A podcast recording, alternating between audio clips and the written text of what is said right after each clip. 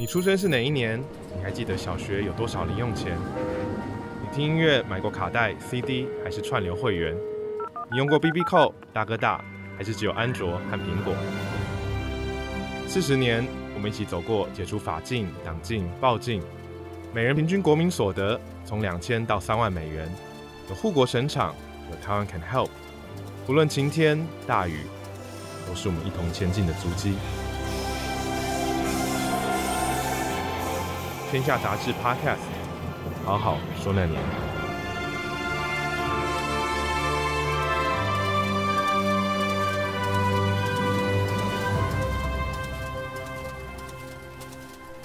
听众朋友，大家好，欢迎收听《听天下全新企划》的节目《好好说那年》，我是主持人、故事网站创办人涂丰恩。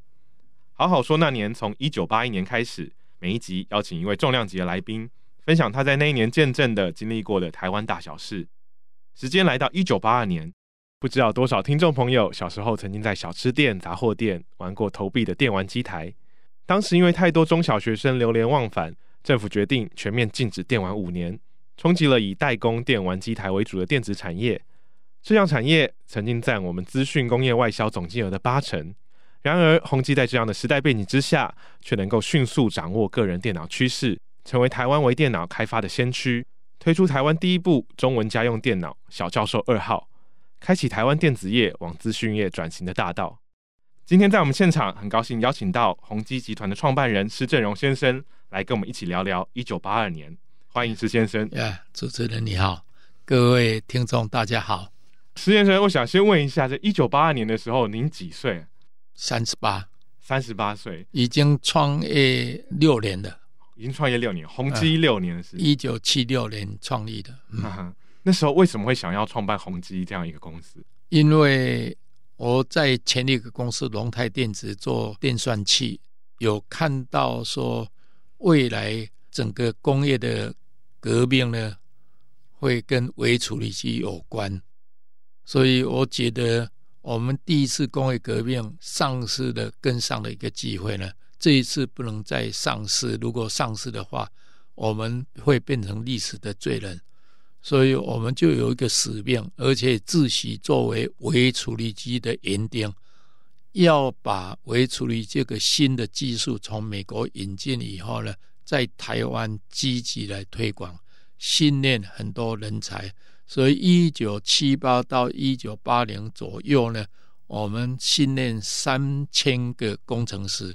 而且这些工程师在学校里读的都是类比的，不是数位的电子的技术，所以那个也半年，整个台湾有机会随着电脑的发展呢，这一批人呢可以带动整个产业，大家一起来共享盛举。你说一开始在训练这个是用什么方式来训练他们？我们跟有一家叫钱劳。电子公司，他的创办人是当时的台北工专的教授。他们认为要训练这些学生，需要有一个工具，所以他们开发一个叫 EDU 八零 Education，然后 GAT，GAT 是一个像 Intel CPU，像八零八零八零八六，那就是 GAT 这个号码。所以因为这样呢，他就全省在推广。整个所有的学校，我们来开了补习班，哦，我们称为研习中心、微处理机研习中心的，就训练这些人。我们认为这个是关键，也就是这些学校毕业的工程师在工厂已经都当了主管了，而他们认识这个，会把台湾整个未来发展的方向，才带到新的这个方向来。所以当时台湾是没有人在做微处理机这个产业的。呃，应该是说微处理机的应用，因为微处理机只有在美国为主，连日本也都是 second source，就是呃美国授权给他生产的东西，欧洲也没有，所以微处理机是等于美国开发出来的，等于现在所谓 CPU 啊，CPU 就是微处理机。所以当时像是 Intel 是这个产业的很大的领导的，呃，实际上技术比它更好的叫 Motorola。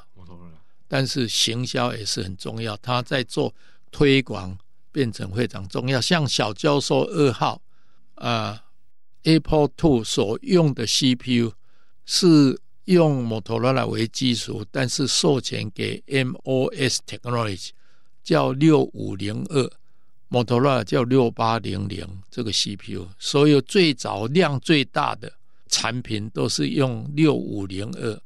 后来因为我们有小教授，使得让 Z80 也用它 Zilog 这个叫 Zilog 这个 CPU 呢，也变成全世界非常普及的一种新的 CPU。嗯，所以是 Intel 跟 Motorola，因为我们今天讲到 Motorola，可能很多人想到的是。手机，手机对，手机也不见了。对，曾经是世界第一的，现在不见了。嗯，那当时在这样台湾完全没有这个产业的状况下，你怎么会有这样的信心？就是说，哎，我们可以来发展自己的一个微处理器的公司？因为主要是在做应用。因为我在台湾，在一九七一年、七二年开发第一台的电算器，也开始国际化外销。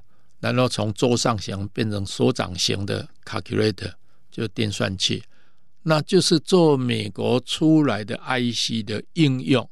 今天电脑、手机都是美国的 Intel 跟 Microsoft 的 OS 组合起来，我们是做开发产品，所以本身这个供应 CPU 跟做 OS 的人也需要有台湾这种合作伙伴替他把它普及化。所以今天资讯产品的普及化，虽然科技发展是在美国，但是全世界的普及化是完全靠台湾。没有台湾，它的成本，美国的成本或者日本的成本还有弹性，就没有机会让很多电脑产品非常普及。二零零六年，就亚洲的时代杂志说我是亚洲英雄。它里面主要的原因就是说，你这个时候不要用一万块买一部电脑，只要一千块美金可以买到电脑，就是因为我带动台湾高科技的发展的贡献。在啊、呃，这个宏基出来的时候，就想的是一个全世界、全球的市场，是吗？因为我从开始利用大型的 IC 设计产品的时候，都是台湾最新，那台湾市场太小，所以当然。我习惯于第一天就想的是国际市场，就是所有的你的研发的投入，如果没有全世界当市场，你的回收是受到限制。当然，还是不能说我们台湾的东西，哎，台湾的人到外国去旅游买回来东西才发现 made in 台湾，所以我们当然同时就台湾的一起在推广，但是你也需要累积一些经验，如何推广，所以我们一定要考虑到。国际市场，所以台湾现在高科技之所以蓬勃发展，是因为台湾在科技研发的能量、速度、它的弹性、成本的竞争力，变成我们因为有全世界市场为大，台湾高科技变成这么重要的原因，就是以全球为市场。是我们今天讲到这个全球化的市场，可能大家都会觉得，诶，这个是理所当然的事情。可是我觉得很好奇，就是说，一九八零年代有这样想法的人。应该应该不多吧？之前应该是很少数说会想一个全球的市场，应该也是不得不了，因为没有代工的业务，因为我走得太前面，所有我开发的产品，全世界美国、欧洲、日本都是自己生产、自己做、自己研发，所以你根本没有代工的业务，是因为我们用自己的品牌，不得不用自己的品牌。当然，我本身是有习惯于用自己的品牌。在全世界推广的结果呢，突然发现台湾有这个能量。像我第一个小教授推广到国际上，新加坡回信说：“台湾不是生产电脑的国家，我没有兴趣。”就一句话，形象就这样。但是懂的人，美国想要进入电脑的人，或者他做出来的产品竞争力不够，想要推得更普及的话，就发现台湾可以借重，所以倒过来先有品牌。才做代工了，因为一般的印象都是哦，先做代工再做品牌。是，而且我们讲到今天台湾的很多电子产业也会说，诶，我们的强项可能是在代工。对。但当时啊，呃，事先创立宏基就觉得我们要往品牌的方向走了。不，我刚才已经说明了，是不得不了，不不，因为没有代工的机会，是没有代工的机会。但很明显的，我们自己的品牌打出去，我们也接受代工的理由，就是我们品牌行销的能量。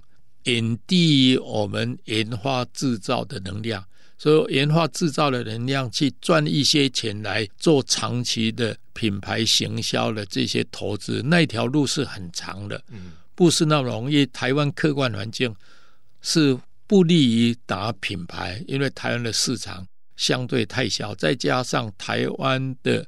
形象定位也不够，今天当然完全不一样。高科技的形象在世界上已经有了。那如何在这个基础里面呢？双管齐下，代工要做这个比较容易，而且才有规模，也可以来支援你长期打品牌。但是打品牌又是另外一个分工，所以宏基在两千年的时候决定品牌跟研究发展制造分成宏基跟伟创。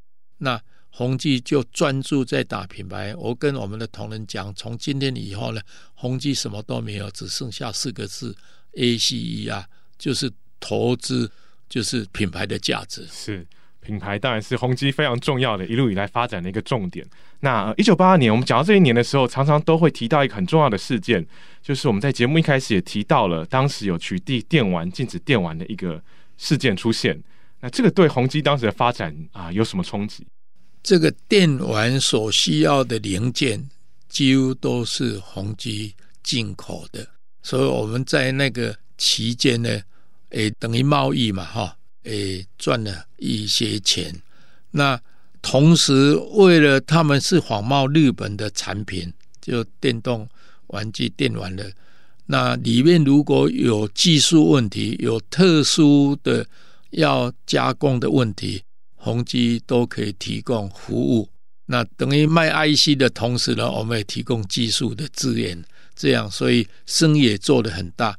后来因为整个政府禁止电玩之后呢，这一批人呢就锁定了 Apple，仿冒它的 Apple Two，畅销全世界。因为实际上，因为就是 IC 没有多少钱，但是。如果不算研发的成本，不算智慧财产权的成本的话，它卖的就非常便宜，所以全世界都受欢迎。但是后来，当然苹果就非常不高兴，就甚至于变成把台湾定位是海盗王国，所以整个停掉。后来就慢慢没有这股力量，就慢慢的在找新的出路。所以因此呢。宏基本来就没有走这条路，只是供应零组件，也自己开发小教授一号。同时，我们也开发跟 Apple Two 类似，但是比它相对成本低啊，整个设计完全不一样，比较小体积的这个产品，键盘很小的，那提出了中文家用电脑，所以变成全民都非常认同，而且价格非常低。那时候大概是新台币是四十对一，两百块美金就八千块，所以我们没有出来就做预约。预约的时候，因为这个没有黄帽的问题，然后因为新的东西，电脑也是被 Apple Two 让那一批人仿冒 Apple Two 变成大家都对电脑有兴趣，也负担得起，而且是未来的东西。后来小教授二号出来，就变成在台湾。在全世界都非常的受欢迎，甚至有的杂志的后面呢，是把小教授二号跟我们的国旗呢放在一起，在全世界告知说，Apple Two 以外还有这样更吸引力的一个新的产品，所以变成一个国产的一个代表的品牌啊。对，因为那时候我们的第一个广告就从七岁到七十岁都会用的电脑，而且是中文电脑。嗯。我们那时候还办小学的中文城市比赛，那时候应该很少人会学写城市吧？很简单啊，因为 Basic 是英文的，把 Basic 里面的文字都变成中文，你命令电脑就用中文去命令它，它就跟着你做。你要做一些程式呢，就可以显示出来。所以当时我们小教授号推广的主力是小学，因为便宜又容易操作。你 Apple Two 还没有中文嘛？那现在因为英文现在也许小学生都还比那个时候四十年前还比较懂一点。那时候并不是非常普及在小学啊。嗯，在这个电脑中文化的过程当中，有没有碰到什么样的困难？我们电脑中文化，我回想起来，我们开发第一台中文电脑是利用仓颉字母和小键盘，以前是用打字机那种中文打字机大键盘的输入。我们用一个很低的 memory 呢，记忆体呢，就可以创造出两万多个字，所以变成一个输入跟输出都技术很先进、成本很低的一个天龙中文电脑。那我们做出来，当然媒体、电视机都报道很多，但是没有应用软体，所以电脑只会显示输入输出，好像可以处理中文，但是实质上是没有用的。没有软体就没有什么用，所以那个时候就让我们想到说，软体还是比硬体重要的很多。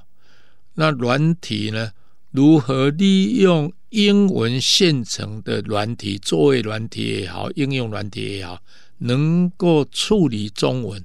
我们是吃了亏以后就想出来，现在全世界的标准应该是我们创新的，因为 IBM、HP、王安都想要专门做一个中文电脑的观念。我们刚开始也这样想，后来发现软体的投资比硬体大了太多太多了，所以借重现有的英文的。软体来处理中文，就把中文当英文来看待。那英文是一个 byte 一个位元，中文是两个 byte，就这样只是处理这个问题。所以这种一个模式就变成全世界现在标准的模式。但是有这个想法呢是宏基那时候吃过亏了以后，做出电脑以后卖不出去一步，没有应用软体就卖不出去，所以逼着想出来一个办法。嗯嗯。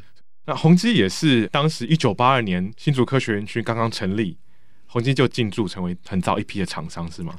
我们七六年创立之后呢，当然对台湾的科技产业的发展，那时候没有所谓科技产业，就是我们认为不能丧失这个工业革命的这个发展趋势，所以当时在八零年代就听到行政院通过要设立科学园区，所以。我们就非常的期待，所以因此我在一九八零，我们代理的美国的一个 Zilog 总裁来台湾，我还特别带他说：“你以后要在台湾投资。”以当时的科学园区筹备处的主任何以慈跟我太太一起呢，坐了吉普车就进去未来的科学园区里面，黄土滚滚，但还在开发中。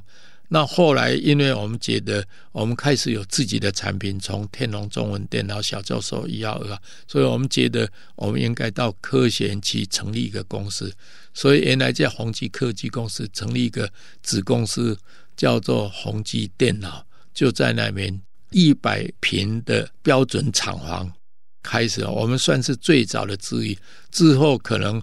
也因为我们厂房太小，小教授一号、二号出来，我们也是找外面代工的，那个场地太小了。到了一九八三年，就决定要自己设工厂了，所以一九八四就有自己的工厂在那边做生产了，诶，规模也比较大一点。那时候 PC 就是在那边开始生产的，所以一号、二号、三号还是外包。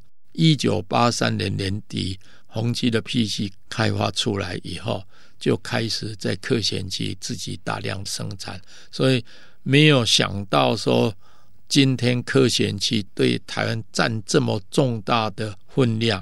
那当时是以研究发展为主，但是我们进去当时的思考也有一个形象的问题，因为当年如果要被科学园区核准能够在那边设厂的话。表示政府非常重视你，形象会比较好。因为初期基督都是国外的，像王安的、Q 的或者前友了来设厂，跟政府工业链出来的联电。那宏基算是自己土生土长的创业的公司，在那边被核准在那边设厂的一个公司呢。所以当然形象上面会好很多了。所以一开始进去是大概一百平的，一百平办公室。哎，那时候的不是生产线哦，生产线生产线办公室在台北啊，是在那边做生产的。嗯，但是因为是做中文电脑的生产，座位员只有五个。因为开记者会的话，我很怕他们看到跟传统的生产线不太一样，所以我特别命一个名字叫脑力生产线。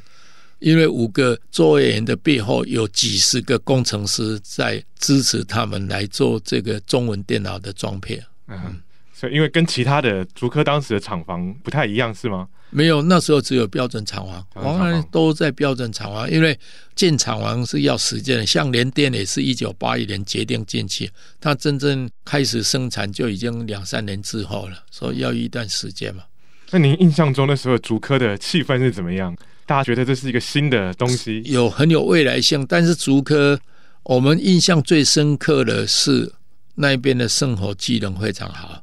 你进竹科的大路的左边那个是生活区，那个员工住在那边真的是非常高品质的一个环境了。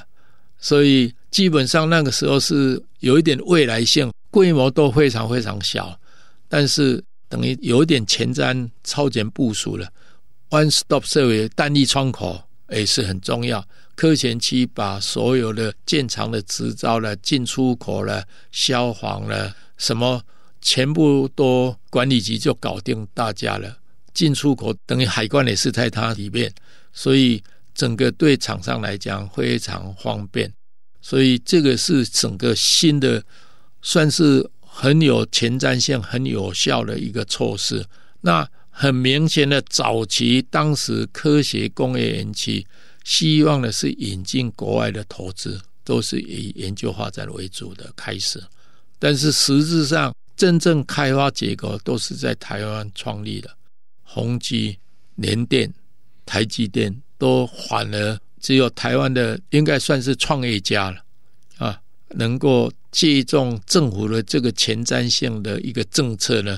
能够掌握这个机会，慢慢打出在国际知名，也是因为厂商的成功呢，全世界都认为政府科学园区的政策呢。是全球的典范，大家都要来了解、留学、来学习我们是怎么做法的。是，所以这一群三十几岁、四十几岁的年轻的创业家、老板们，在这个竹科就孵了这样一个台湾未来科技产业发展的梦想。对啊，当时并没有想到会这些发展，但是后来陆陆续续成为台湾产业一个非常重要的重镇地带。对，好，那我们刚刚聊了从这个宏基创立一直到竹科这一路过来的过程。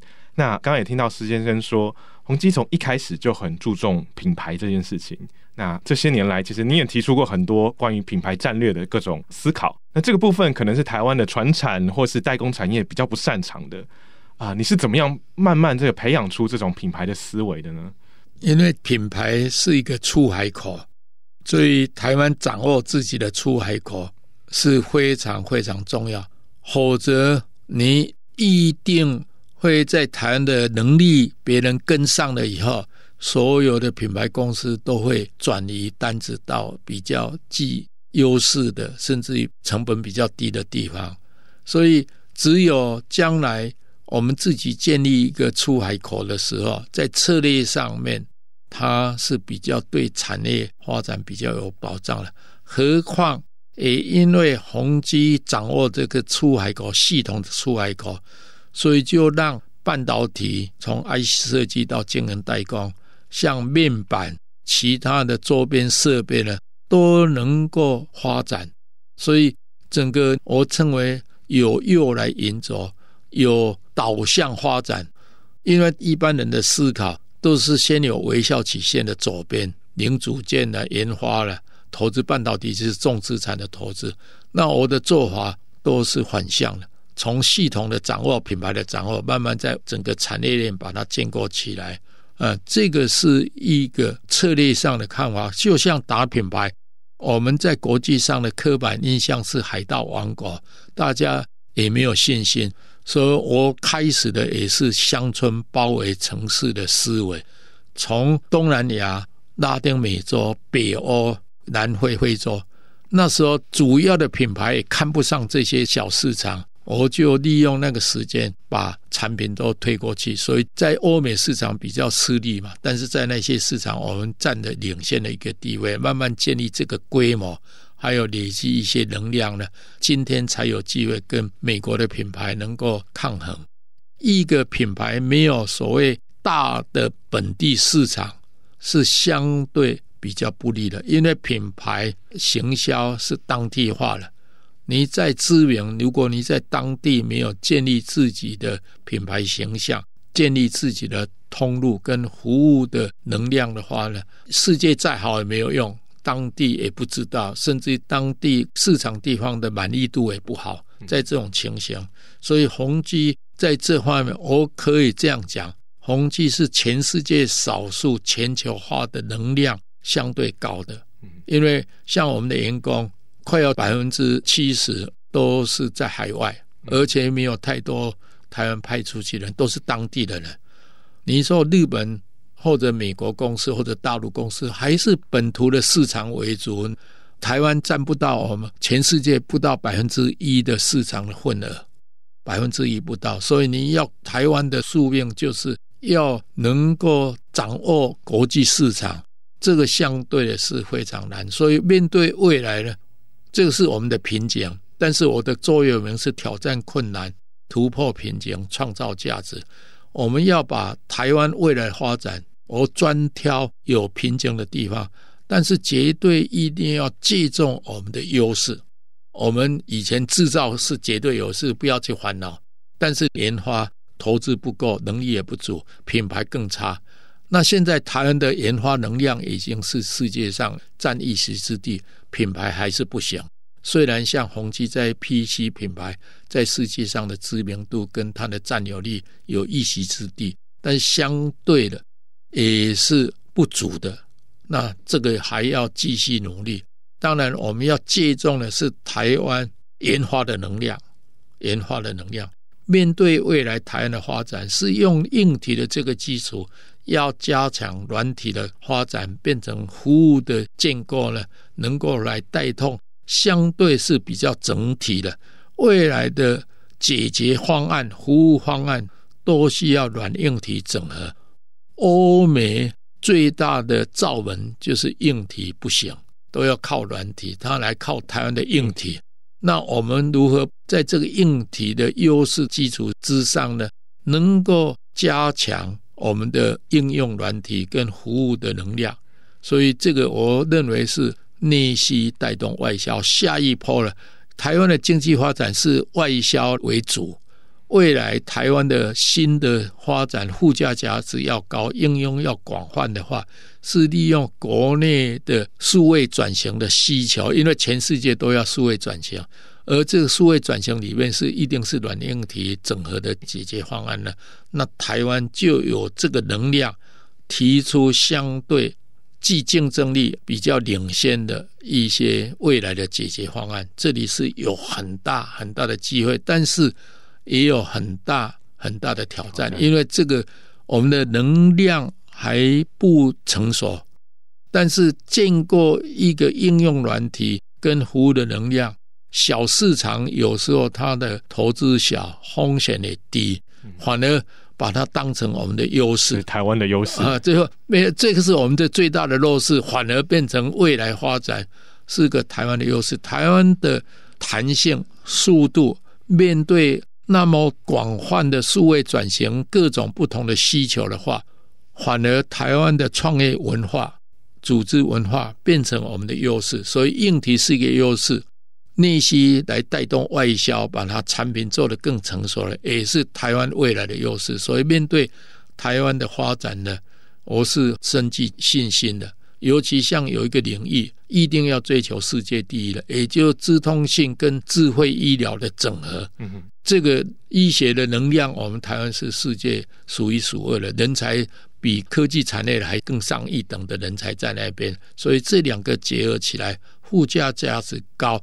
但是它的应用没有那么单纯的就是大量少样，我们那个是少量多样，就是要有很多的服务的，或者不怕麻烦，因为量不是那么大的这个文化。那台湾具备这样一个能量在那边，所以未来我们的经济发展、产业发展，实质上我个人认为比现在更大有可为，更有机会。嗯，但是。这个当然要有待年轻人如何掌握这个机会，但是我也不断的在讲，台湾不缺人才，只缺舞台。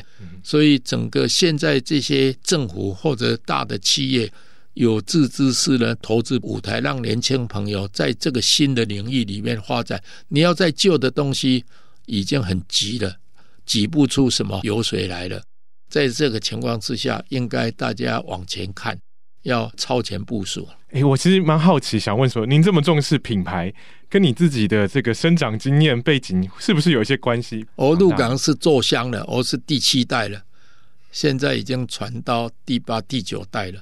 那两百多年，我们都做同一个品牌，叫思美意，所以好像天生要做品牌了。百年品牌老店，大概我们算是数一数二在台湾了。啊，两百多年了，所以这也是一种品牌经营的概念。传统的品牌 也很重要。好像一七七四年，哇，那超过两百多年了。嗯，两百多年是啊、嗯。那最后啊，是不是请施先生用一句话来形容啊？你的一九八二年？呃，一九八二年应该进入科学园区，是奠定整个宏基可以国际化很重要的基础，以及能够。啊，吸引很多那时候的年轻人，人才很多很多，都是在那个时候从宏基慢慢的有这个舞台呢，让有足够的历练，会影响未来整个台湾的高科技。因为高科技产业里面的董事长、总经理很多都是宏基毕业的，所以那时候宏基就奠定了很多台湾未来科技发展的基础。嗯，从一九八二年开始。诶，不亏我们是当微处理器的园丁，园丁就是要照顾整个花园里面很多的花嘛。是，我们今天高科技是百花齐放，所以我想我们的园丁精神一直，我们公司内部有一个叫园丁会啊，到目前还在用。所以当时就种下了很多种子，然后后来慢慢发芽、开花等等的。是是是是。好，那我们非常谢谢施正荣先生跟我们今天好好说了一九八二年的故事。好，谢谢谢谢。那我们休息一下，马上回来。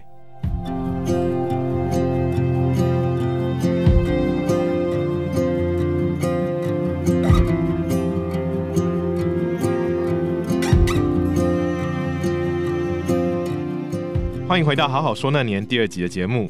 这一集我们聊的是一九八二年。刚刚我们听了宏基集团创办人施正荣先生的故事，接下来是读者和听众朋友跟我们分享的1982年。有一位台北的郑先生说，他是在1982年跟双胞胎妹妹一起出生，两个人一黑一白，偏偏呢妹妹生了一个欧巴弟，所以妈妈总笑说，如果两个人能够交换一下就好了。郑先生从小在屏东东港长大，所以他对于童年的记忆全是海水咸咸的味道，餐桌总有澎湃的海鲜，生鱼片不是切片。是切块的。至于到了黑尾鱼季，那是长大以后才有的事了。下一集我们要聊的是一九八三年。你可以在 Podcast 平台上面留言，或是寄信到这个信箱 b i l l at c w dot com dot t w b i l l at c w dot com 的 t w，跟我们分享一下你的一九八三年。也可以上网搜寻关键字“天下四十”，看台湾当代的发展和故事。节目最后要跟大家一起回味时代的声音。要从一九八二年挑出一首最具有代表性和影响力的歌曲，几乎毫无悬念，是收录在罗大佑《之乎者也》专辑当中的《鹿港小镇》。多少人朗朗上口，台北不是我的家，我的家乡没有霓虹灯，反映了台湾经济起飞的同时，年轻人埋首在都市打拼却难以适应的心情。还有城乡差距、环境正义，台湾社会也因为鹿港小镇传遍了大街小巷，让人唱着唱着开始思考歌曲中所写的问题。点燃了心中批判性思考的火苗。而这一集的来宾施正荣先生，正好也是一位从鹿港青年变成典范之一的企业家。听众朋友可以点选资讯栏中的连结，就能找到我们在 KKBOX 建立的好好说那年播放清单。我们会随着节目更新，逐年增加挑选出来的年度歌曲。节目到这里告一段落，下个礼拜请继续收听由天下杂志和 IC 之音共同制播的好好说那年。我是涂峰恩，我们下回再见。